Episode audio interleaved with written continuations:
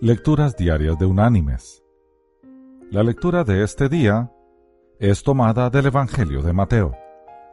Allí en el capítulo 25 vamos a leer desde el versículo 1 hasta el versículo 13, que dice, Entonces el reino de los cielos será semejante a diez vírgenes, que tomando sus lámparas, salieron a recibir al novio. Cinco de ellas eran prudentes y cinco insensatas. Las insensatas, tomando sus lámparas, no tomaron consigo aceite, pero las prudentes tomaron aceite en sus vasijas, juntamente con sus lámparas. Como el novio tardaba, cabecearon todas y se durmieron. Y a la medianoche se oyó un clamor. Aquí viene el novio salid a recibirlo. Entonces todas aquellas vírgenes se levantaron y arreglaron sus lámparas. Y las insensatas dijeron a las prudentes, Dadnos de vuestro aceite, porque nuestras lámparas se apagan. Pero las prudentes respondieron diciendo, Para que no nos falte a nosotras y a vosotras, id más bien a los que venden y comprad para vosotras mismas. Pero mientras ellas iban a comprar, llegó el novio. Y las que estaban preparadas entraron con él a la boda, y se cerró la puerta. Después llegaron también las otras vírgenes diciendo, Señor, Señor, ábrenos. Pero él respondiendo dijo, De cierto os digo que no os conozco.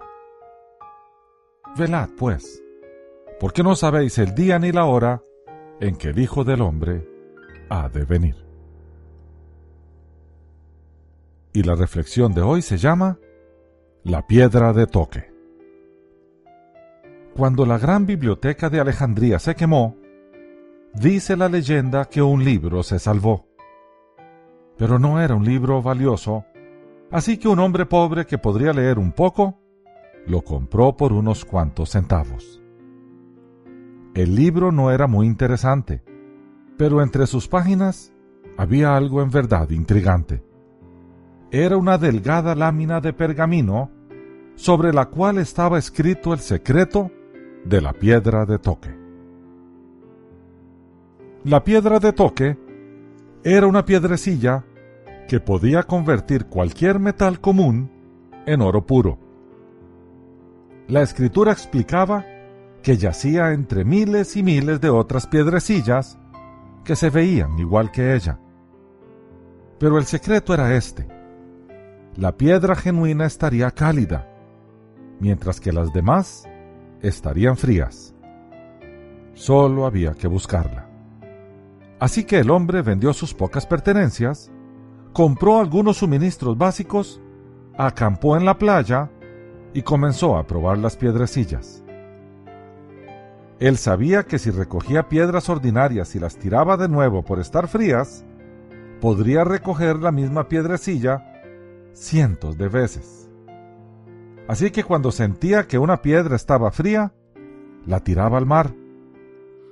Invirtió un día completo haciendo esto, pero ninguna de ellas resultó ser la piedra de toque.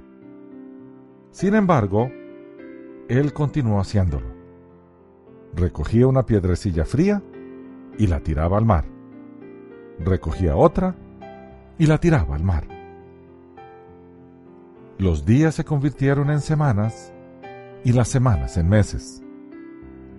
Un día, sin embargo, después del mediodía, recogió una piedrecilla y ésta estaba caliente. La tiró al mar antes de darse cuenta de lo que hacía. Había desarrollado un hábito tan fuerte de tirar cada piedrecilla al mar, que cuando encontró la que buscaba, la tiró. Cuando se percató que la última piedra recogida estaba caliente, ya era demasiado tarde. Había perdido la piedra de toque. Mis queridos hermanos y amigos, así pasa con las oportunidades en nuestra vida a menos que estemos atentos, Es fácil fallar en reconocer una oportunidad cuando se nos presenta. Y es igual de fácil echarla por la borda. No permitamos que las oportunidades se nos pierdan. Podemos desarrollar tanto el hábito de tirar las pequeñas oportunidades que Dios nos da, que puede ser que en un instante tiremos la que era la más grande de todas. Debemos prepararnos y estar atentos. Hay que recordar que la suerte no existe. Lo que sí existe es el Señor, que presenta cada día nuevas oportunidades de vida. Como dijo el escéptico Voltaire, suerte es lo que sucede cuando la preparación y la oportunidad se encuentran y fusionan. Que Dios te bendiga.